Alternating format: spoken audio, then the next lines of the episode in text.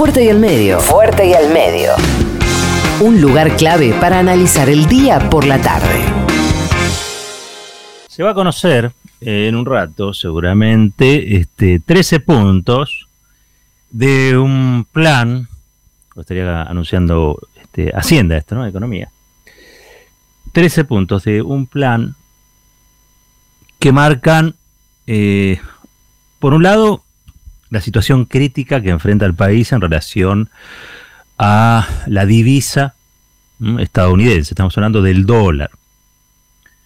Escasean las reservas, ya se ajustó por el lado de la demanda, es decir, se, se puso un nuevo impuesto, el presidente marcó la línea de que los dólares que hay no son para, para ahorrar, sino que son para producir. Con lo cual, este, si bien no se impidió la compra de dólares ahorro, sí se ha dificultado el acceso. Entre otras cosas, se le impide hoy comprar dólares ahorro a aquellos que han este, recibido su salario compuesto eh, o complementado con los ATP. Se le impide también a aquellos que cobran algún tipo de subsidio o ayuda del Estado. Todo esto es muy lógico, ¿no? Este, yo no, no, me parece que lo primero que hay que decir es que todo esto es muy razonable. El Estado asiste eh, en una situación de emergencia para subsistencia, no para que la gente ahorre. Digo, hay un escenario que son, es, el de la pandemia, que es un escenario de emergencia. Ya veníamos con la, la pandemia macrista, bueno, ahora tenemos la pandemia del COVID-19 y la idea es que todo ese dinero vaya a paliar, a auxiliar a aquellos que se están cayendo del mapa. No, no cuenta el ahorro en dólares para eso. ¿Mm? Entre otras cosas porque la divisa es escasa, porque hay restricción, porque se necesita para importar insumos o materias primas, para reforzar las, reservas en una situación de mucha incertidumbre, incertidumbre global. Así que bueno, se, va a estar conociendo detalles de un, plan que yo podría definir. No sé, después vamos a estar hablando con especialistas y seguramente lo van a decir mejor que yo. Como un plan antidevaluación. ¿Mm? Eh, los exportadores, ustedes saben, vienen escuchando el destape, vienen escuchando este programa, venían haciendo un feroz lobby, ¿eh? intentos de desestabilización, de corrida cambiaria,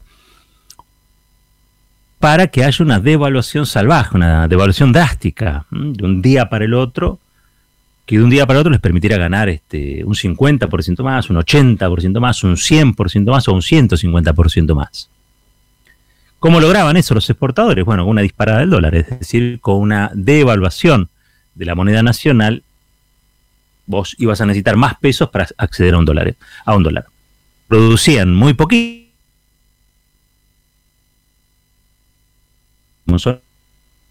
producen esos mercadería en divisas. Entonces, el planteo de esos grupos era poneme el dólar a 190, poneme el dólar a 200 y yo esto que tengo retenido, retenido en silo bolsas, etcétera, etcétera, etcétera, bueno, ya lo pongo a ya lo pongo a la venta y con eso traigo los dólares que sirven para, entre otras cosas, reforzar las reservas y parar con la inestabilidad la inestabilidad cambiaria. Eso parece un plan sencillo de explicar. Es más difícil defenderlo en público cuando hay una sociedad donde el 40%, 41% según el INDEC, está por debajo de la línea de pobreza, donde 6 de cada 10 chicos nacen en hogares pobres,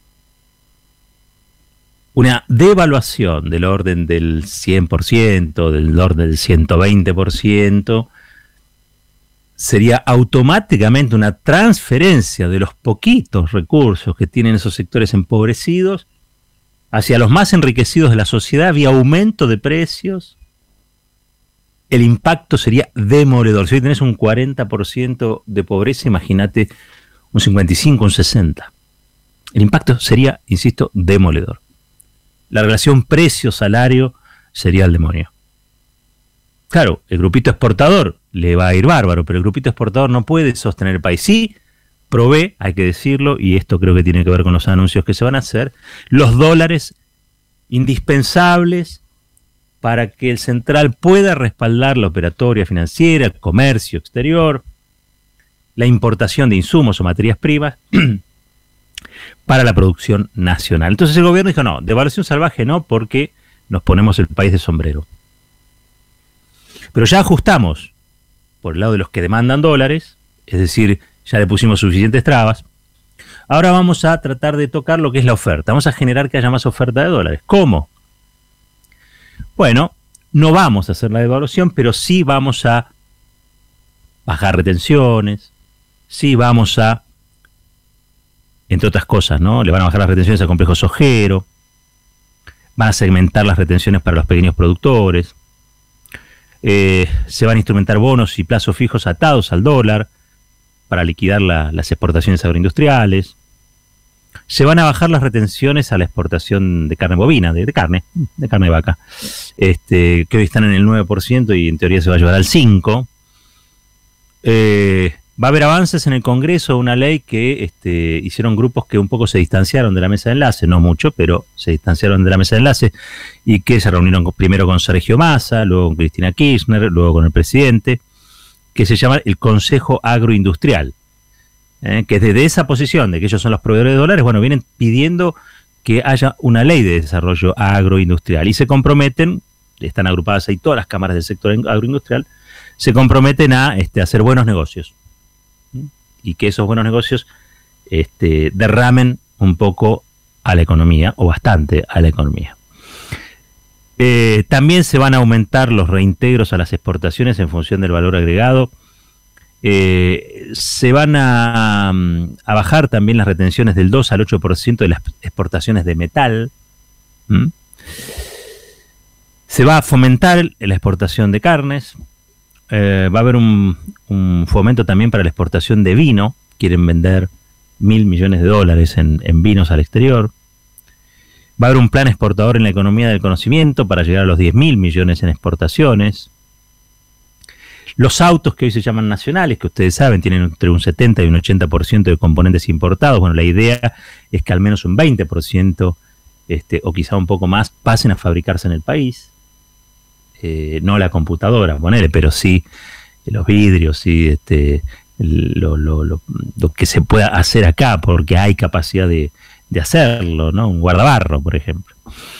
Eh, va a haber planes especiales para minería, petróleo, industria de la madera, metalmecánica, todo con la vista puesta en la exportación y la este, provisión de dólares para la economía. Y para los ahorristas también se va a poner una mejora en la tasa de los plazos fijos, ¿eh? para que en vez de ir a comprar dólares pongan la plata en plazo fijo en pesos.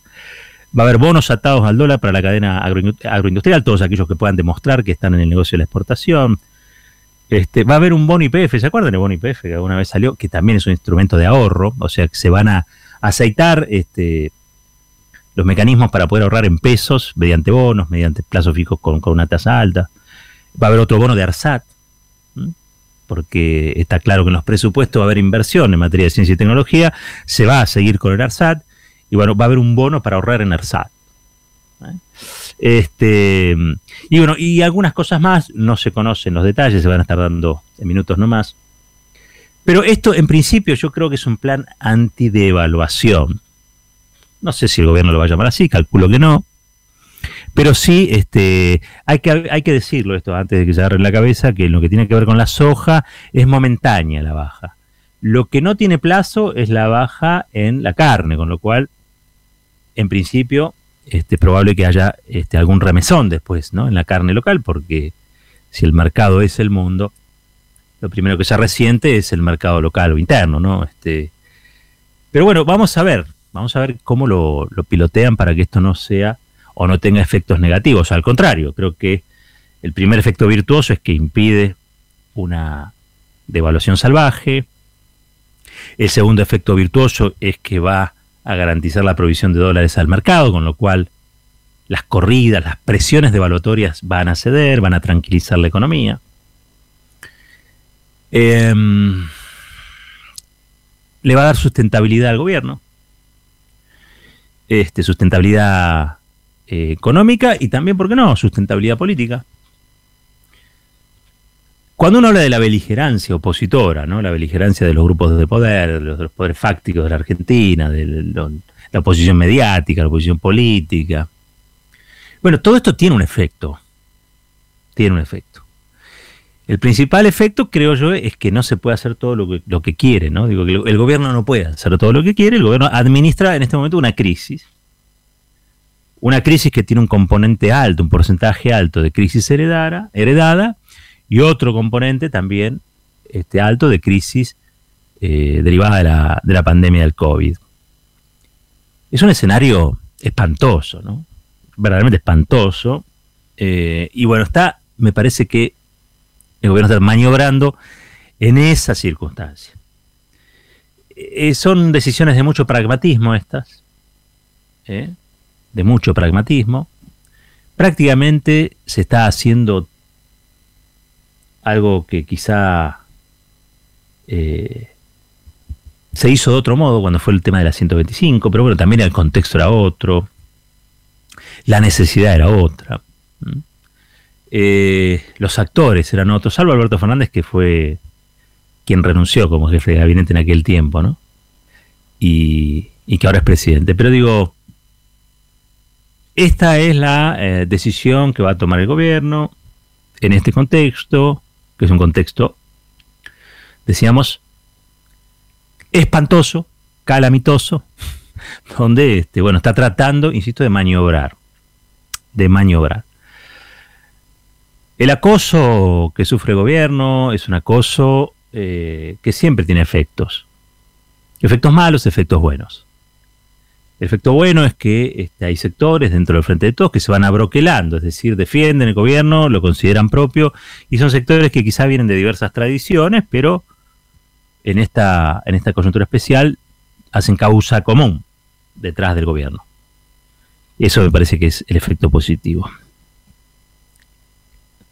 Lo negativo sería que el gobierno tiene que decidir no sobre una cancha horizontal, sino que decide todo el tiempo sobre una cancha inclinada. O sea, está decidiendo mientras la pelota no hace otra cosa que bajar, bajar, bajar. Y eso implica nervios de acero, este, implica testimoniar una circunstancia dificilísima y tratar de hacerlo con todos adentro y con el menor daño, daño posible. Cuando uno analiza el presupuesto, y con esto termino ya, lo primero que advierte es el daño que hizo el macrismo en términos de recaudación, que hizo el macrismo en términos de transferencia de ingresos este, de los sectores más pobres a los ricos, el daño que hizo en materia de intervención estatal en la economía, digamos, la desregulación desarmó muchos de los programas que ahora están tratando de ser restablecidos por el actual gobierno. Pero fundamentalmente lo que dejó es un país desfinanciado. Se trabajaba con los dólares de los dólares alegres de la, del endeudamiento. Cuando se fugaron todos esos dólares, cuando el gobierno se quedó sin instrumentos, ¿no? Digo, la tormenta que se lleva puesto al macrismo es una, es una tormenta buscada, Es una tormenta buscada. Para el país fue un desastre, para el, el macrismo puede ser prueba de su impericia, pero a ellos siempre va bien, ¿no? Ganan cuando pierden y ganan cuando ganan, son maravillosos. En ese punto hay que decirlo. Eh, dentro de estas medidas hay algunas que son también para comentar. Bueno, no van a poder comprar dólares los funcionarios, no van a poder comprar dólares los diputados, los senadores. Eh, para ahorro, ¿no? y está bien, la verdad que está muy bien. Yo eso no, me, parece que es correcto, eh, porque si no estarían demostrando que hay un excedente en pesos que no utilizan más que para, para ahorrar. Estamos en una crisis. Eso está bien. Eso está bien. Creo que pone, este, sintoniza con un sector de la sociedad que está haciendo un gran esfuerzo y, e iguala este, la carga o reparte la carga de un modo más igualitario. Eh, no son las medidas que uno quisiera. Digo, a mí me parece que en general, en otras circunstancias me parecería algo sonso. En esta circunstancia tiene un impacto eh, de moral que es importante, es importante destacar.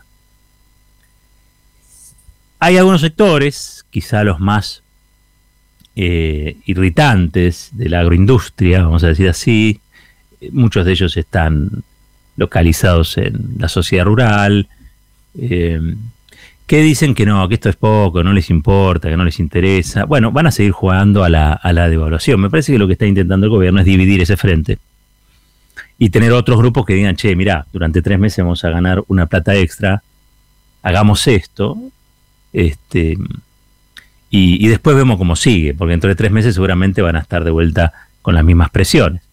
Pero el gobierno encontraría un desahogo y estos grupos encontrarían más plata de la que tienen. Con aquellos que insistan con la beligerancia, bueno, se verá qué se hace. En principio quedarán aislados. Aunque es cierto que esos que uno considera que están en el corner, cada vez se acercan más al área, ¿no? Cada vez se acercan más al área.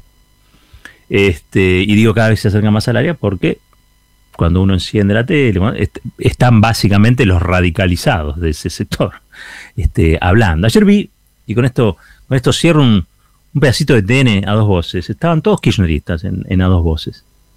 Este, y eh, en un momento estuvo Melconian, que prácticamente es una cadena nacional, Melconian. Este, pero después me sorprendió, estaba Santoro, estaba Victoria Donda, estaba Bernie, eh, estaba Mena, Juan Martín Mena, secretario de Justicia, eh, todos ahí haciendo de, invitados, o invitados, mejor dicho, por, el programa de, de Bonelli y de, y de Alfano. Y ahí tuve la, la sensación y la comprobación de que esto no es ni el 2010, ni el 2011, ni el 2012, ni el 2013, ni el 2014. Ni siquiera es el 2015. Es el, el 2020 el presidente es Alberto Fernández, estamos en pandemia, Macri nos dejó con, con lo que ustedes saben, mirando el norte, y este programa se llama Fuerte y al medio. La reflexión tiene su tiempo, fuerte y al medio, con Roberto Caballero.